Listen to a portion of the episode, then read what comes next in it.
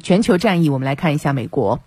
美国的新冠肺炎疫情仍在持续恶化。根据美国媒体十三号报道，假期过后，美国的新冠确诊病例数开始在全美范围内激增。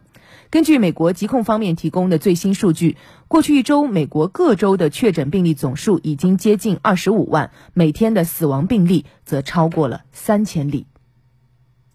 据美国有线电视新闻网十二号报道，根据美国约翰斯霍普金斯大学的数据。过去一周，美国平均每天报告新增确诊病例约二十四万八千六百五十例，平均每天有超过三千二百二十三人死于新冠肺炎。美国儿科学会和儿童医院协会联合发布的最新报告显示，在截至一月七号的一周内，美国新增儿童确诊病例约十七万一千例，美国累计报告近二百三十万例儿童确诊病例，占美国新冠肺炎病例总数的百分之十二点五。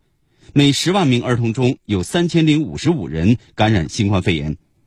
数据还显示，近期美国儿童感染病例快速增加。在二零二零年十二月二十四号至二零二一年一月七号的两周内，儿童确诊病例数增长了约百分之十五，新增了近三十万例。